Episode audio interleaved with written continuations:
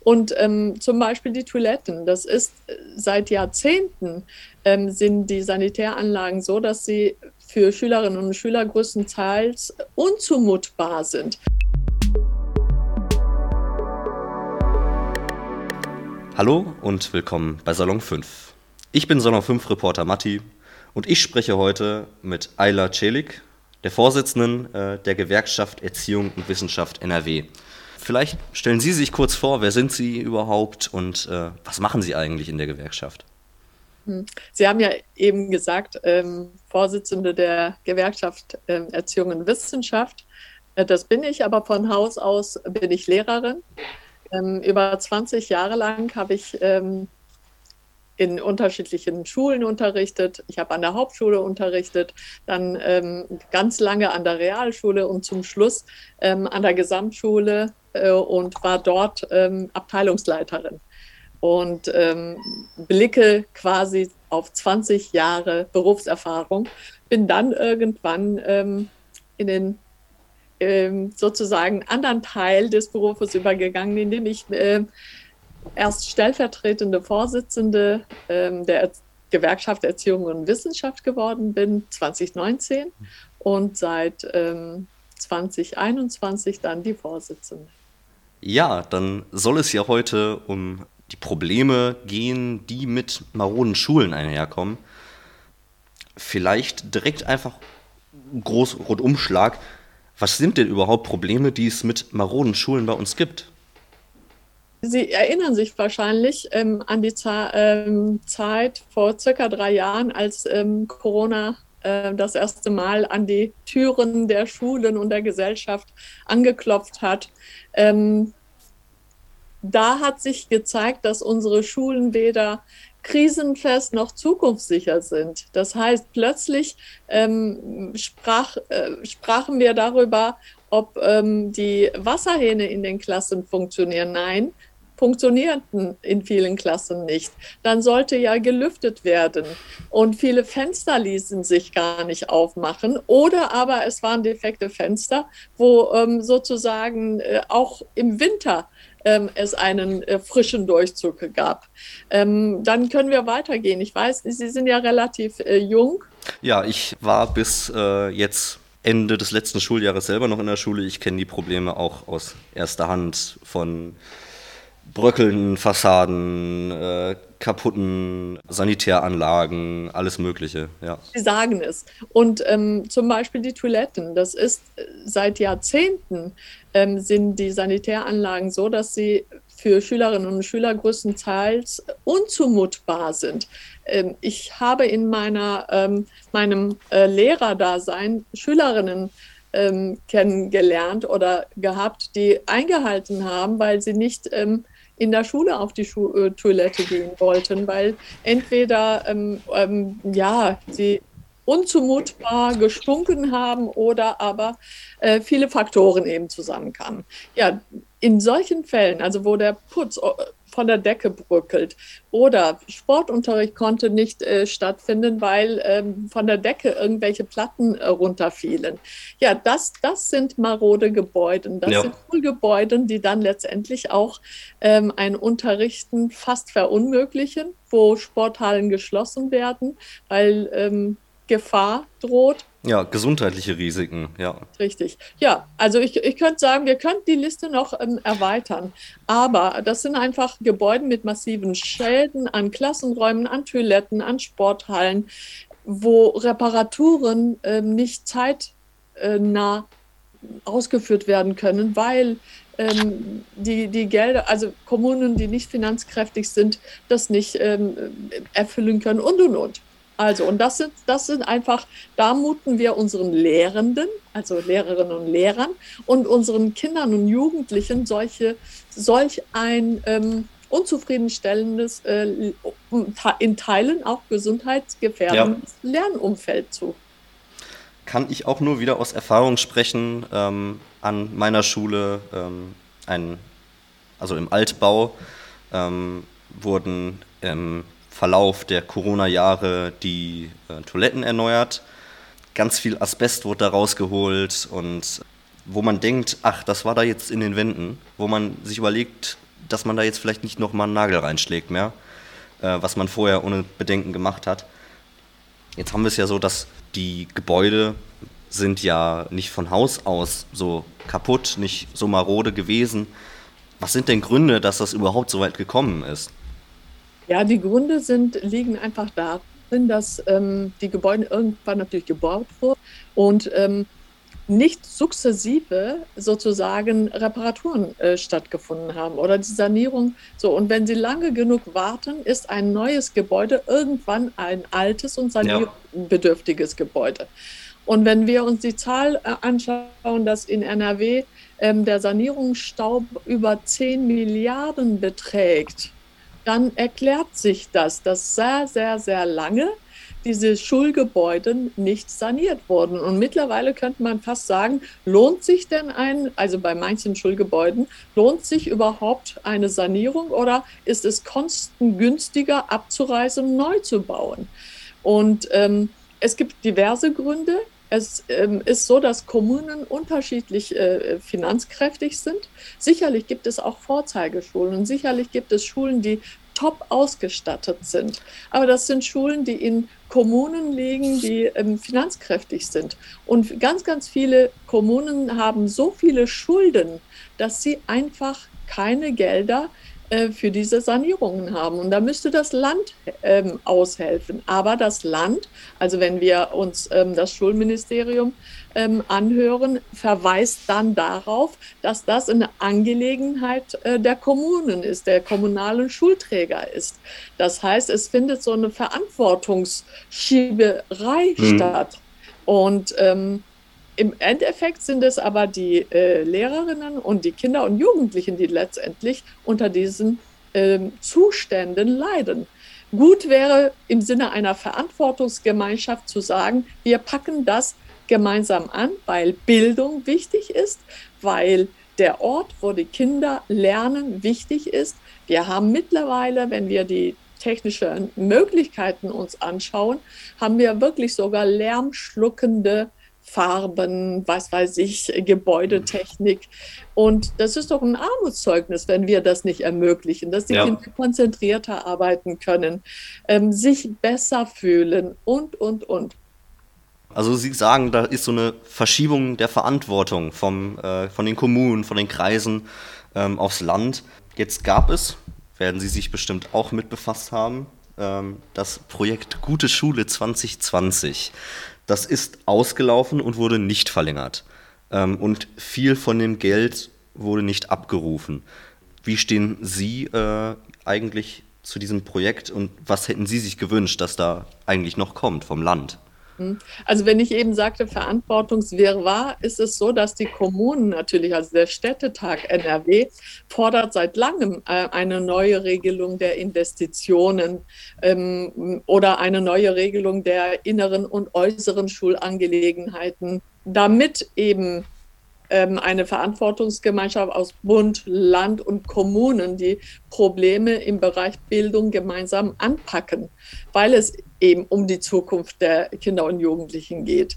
Ja, ähm, Sie haben eben gesagt, wie stehe ich dazu? Es wäre gut, wenn solche Programme weiter finanziert werden. Und äh, jetzt sind wir im Kern des Problems. Letztendlich ist der Grund, dass Bildung nicht ausreichend finanziert wird. Das heißt, wir haben ähm, es mit, der, ähm, mit dem Umstand zu, zu tun, dass seit Jahrzehnten Bildung chronisch unterfinanziert ist und das politisch hingenommen wird.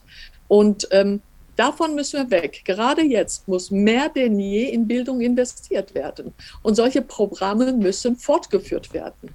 Sie sagen jetzt, es muss investiert werden. Gibt es da bestimmte Bereiche, in die speziell erstmal investiert werden muss, damit überhaupt irgendwas in Bewegung äh, kommt? Ja, ich habe eben ja gesagt, wir haben einen Investitionsstau über 10 Milliarden. Ja. Wir können natürlich diese 10 Milliarden nicht auf Mal aber sukzessive. Das heißt, ähm, wenn wir es hinbekommen, dass dort, wo der Bedarf am größten ist, mehr investiert werden sollte, also dass die Mittel dort ankommen, wo der Bedarf am größten ist, sei ja. es was Gebäude betrifft, sei es was ähm, ähm, zum Beispiel Lehrkräftemangel betrifft. Wir haben derzeit ja einen Zustand, ähm, wo in bestimmten Regionen, zum Beispiel in Duisburg oder Gelsenkirchen, ähm, ja, Unterricht fast gar nicht gewährleistet werden kann, weil es Menschen fehlen, die in diesem System arbeiten. Und da sage ich einfach, das ist auch basiert auch darauf, dass über Jahrzehnte bild bildungspolitisch falsche Entscheidungen getroffen wurden. Auch hier, die Quittung zahlen letztendlich die Kinder und die Lehrkräfte. Also die, ja. diejenigen, die vor Ort in die Schule gehen, in der Schule arbeiten, von dem Hausmeister ähm, über die Sekretärin, über die Lehrkräfte, ähm, ja, die Schülerinnen und Schüler und deren Eltern natürlich. Wir haben ähm, auch während der Corona-Zeit gesehen, als äh, plötzlich auf Distanzunterricht umgeschaltet werden musste und plötzlich äh, tatsächlich Digitalisierung wieder neu ähm, an Bedeutung gewonnen hat, ähm, dass es Schulen gab, die von jetzt auf gleich sofort tatsächlich die Mittel hatten, sofort umzusteigen auf Online-Unterricht, Distanzunterricht und es Schulen gab und weiterhin noch gibt, die noch nie mal über ein WLAN-System verfügen, das ihnen ermöglicht, ähm, in einer großen Schule alle Schüler online zu bekommen. Ja. Jetzt trifft das am Ende ja Sie als Lehrer, ähm, uns als Schüler und natürlich auch die Eltern der Schüler. Gibt es viele Beschwerden, also dass das angeprangert wird? Also derzeit haben wir ja, könnte ich sagen, ein Potpourri aus diversen Krisen. Ähm, wir haben es mit einem Schulsystem, Bildungssystem zu tun, das bereits vor Corona nicht krisenfest war. Und ähm, bereits vor Corona ähm, große Herausforderungen äh, sowohl auf die ähm, äh, Lehrerinnen als auch auf die SchülerInnen, als auch auf deren Eltern zukam. Jetzt mit Corona, dann mit dem Krieg und jetzt mit der Energiekrise können wir tatsächlich von Multikrisen reden, die auf äh, Schule und ähm, SchülerInnen wirken, die aber jetzt auch über diese Energiekrise auf die Elternhäuser wirken. Das heißt, wir haben es eventuell jetzt ähm, im Winter mit SchülerInnen zu tun, die zu Hause ähm, frieren müssen, äh, die zu Hause ähm, Eltern haben, die ähm, ähm, aufgrund der großen Inflation ähm, jetzt nicht die äh, finanziellen Mittel mehr haben, die sie vielleicht vor einem Jahr hatten. Also das sind einfach Sorgen, die die Kinder dann auch mit in die Schule bringen, wo ich fast geneigt wäre zu sagen, ähm, der Gebäudezustand rückt plötzlich in den ja. Hintergrund.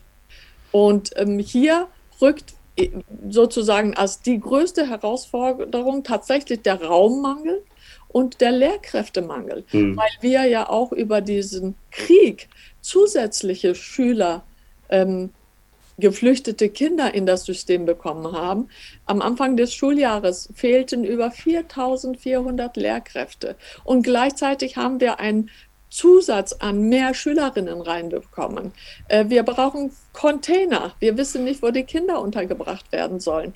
Und das, das bei gleichzeitig äh, nicht vorhandenen Zeitpuffer äh, oder Zeit überhaupt im System Schule führt dahin, dass ähm, Lehrkräfte ausbrennen und Lehrkräfte, die ausbrennen, sind dann nicht mehr Unterstützung. Und es muss so sein, dass sie so stark gemacht werden über Entlastungsinstrumente. das können zum Beispiel Verwaltungsassistenten sein, dass den Lehrkräften dieses Ganze an Verwaltung abnehmen, damit sie sich tatsächlich um die Bedürfnisse der Kinder kümmern können, dass sie tatsächlich sinnstiftend ihren Beruf, äh, pädagogischen Beruf wahrnehmen können, ähm, dass sie meinetwegen Klassenarbeiten reduziert werden, weil wir sind fast im dritten Jahr unter Pandemiebedingungen. Auch die Kinder und die Schülerinnen und Schüler brauchen Raum wenn wir Lernen ganzheitlich betrachten, ist, kann es doch nicht sein, dass diese Kinder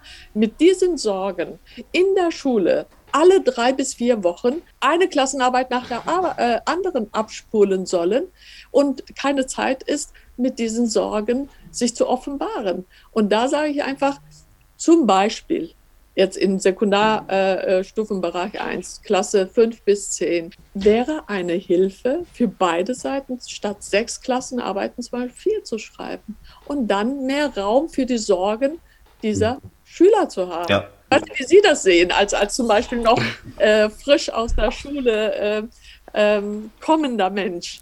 Ja, auf jeden Fall. Ähm, also es ist so, ich habe auch schon ähm, jetzt auch in dem Zusammenhang mit dem Thema mit einigen SchülerInnen gesprochen. Natürlich haben die Jahre Corona nicht dazu beigetragen, äh, dass der Stress in der Schule und im System weniger wird. Äh, Im Gegenteil. Würden Sie sagen, äh, dass es in diesem Zustand momentan, kann man das noch wirklich Bildung nennen? die Lehrkräfte, die gerade im System sind, die Fachkräfte auch zum Beispiel im Kita-Bereich, die Erzieherinnen, die im System sind, die geben wirklich alles. Sie geben alles, um, und wenn wir sagen, Bildung ist möglich, dann geht das tatsächlich, ähm, ist das ein, ja, ist das ein Verdienst dieser Menschen und geht aber über eine totale Mehrbelastung. Und deshalb sagte ich, diese Menschen, diese Beschäftigten brauchen eine Entlastung. Und perspektivisch, wenn wir mehr junge Menschen gewinnen wollen, die in diesen Berufen oder die diese Berufe aufgreifen wollen, die Lehramt studieren wollen oder die Erzieherinnen werden wollen, dann müssen wir die Arbeitsbedingungen attraktiver machen. Denn ich verüble keinem jungen Menschen, ähm, der sagt, nee, unter diesen Bedingungen ich geht es nicht. Ich will mit Kindern arbeiten, ich will ein Begleiter der Kinder sein, ich will sie zu, dazu befähigen, ähm, ein Teil der Gesellschaft zu sein, ähm, ja, eine gleichberechtigte Partizipation zu leben, Demokratie zu verstehen. Aber wenn das alles, was ähm, eben diesen, diesen Beruf so attraktiv macht, so schön macht, nämlich wirklich die pädagogische Arbeit mit den Kindern, fast zur Nebensache wird, ähm, dann überlegen sich junge Menschen dreimal, ob sie das machen. Und deshalb gilt es, über kurzfristige Maßnahmen tatsächlich für Entlastung zu sorgen und langfristig über Studienkapazitäten, über Unterstützungssysteme, über gleiche Bezahlung äh, für gleichwertige Arbeit, sei es an der Grundschule oder in der Oberstufe, dazu zu verhelfen, dass wir tatsächlich Bildung dahin bekommen, dass vor allem aber Bildung Chancengleichheit gewährt, dass Chancengleichheit quasi handlungsleitend für uns sein sollte. Es kann nicht sein, dass Deutschland heutzutage immer noch unter den OECD-Ländern eins der Länder ist, die ganz äh, sozusagen, äh, äh, wo der Bildungserfolg der Kinder von der Postleitzahl abhängt. Ich, ich verkürze das jetzt. Und ähm, da haben wir noch ganz viele Hausaufgaben zu erledigen. Und das ist auch volkswirtschaftlich ähm, fatal, weil wenn, also wir betreiben derzeit viel mehr Nachsorge als Vorsorge. Und es ist einfach viel effektiver, wenn wir in Bildung, in frühkindliche Bildung so früh wie möglich so viel investieren, das ist eine Win-Win-Situation, weil wenn wir sagen, überall fehlen Fachkräfte, und gleichzeitig aber wird gesagt, dass äh, unter den 20 bis 30-Jährigen 18 Prozent ein Leben lang ohne berufliche Ausbildung verbleiben. Dann ist das ein Armutszeugnis. Dann müssen wir irgendetwas ähm, schleunigst oder nicht irgendetwas, ganz viel ändern, damit Bildung tatsächlich ähm, zur Entfaltung der persönlichen Kompetenzen führt, einerseits, aber andererseits vor allem ähm, zur gleichberechtigten gesellschaftlichen Teilhabe befähigt. Und vor allem, ganz, ganz wichtig, dem unsere, also unser System, unsere Demokratie hängt mitunter davon ab, weil derzeit ist es so, dass der, die, die, die, der soziale Spalt quasi sehr gefährlich ist. Und wir müssten da tatsächlich so viel investieren, dass alle alle Kinder, egal ob sie in äh, Duisburg oder in Düsseldorf oder ähm, in NRW oder in Bayern leben, dass sie die gleichen ähm, Chancen haben, ihr Leben selbst in die Hand zu nehmen und ihren Kompetenzen entsprechend sich ausbilden zu lassen. Am Ende ist es ja so, dass wirklich alles von Schule und von dem System Schule abhängt. Ähm, und wir im Prinzip die Schüler, die jetzt in der Schule sind, das ist unsere Zukunft. Also in zehn Jahren sind das keine Schüler mehr, sondern ähm, die sind vielleicht im Studium oder machen eine Ausbildung. Ähm, oder sind ähm, auf dem Weg, Nobelpreisträger oder, äh, ja, zu werden. Ja, und das, was sie nicht hätten machen können, genau. So. Und, und, deshalb sagte ich ja, der soziale Spalt bleibt die offene Wunde unseres Bildungssystems. Und wir müssen dahin kommen, ähm, die richtige Medizin in Form von ähm, ja, Investitionen endlich in die Hand zu nehmen. Weil, noch ja, ein letzter ja, Satz, weil gerne. tatsächlich äh, gebildete Menschen auch die beste Antwort äh, sind auf Hetzen, also auf diejenigen, die hetzen und hassen, weil sie ihnen dann nicht auf den Leim gehen würde. Ja, vielen Dank. Ich freue mich, dass wir im Gespräch waren und wünsche Ihnen alles Gute. Vielen Dank, Ihnen auch. Vielen Dank fürs Zuhören. Schaut gerne auch auf Instagram salon5 unterstrich und in unsere anderen Podcasts vorbei. Bis zum nächsten Mal. Tschüss.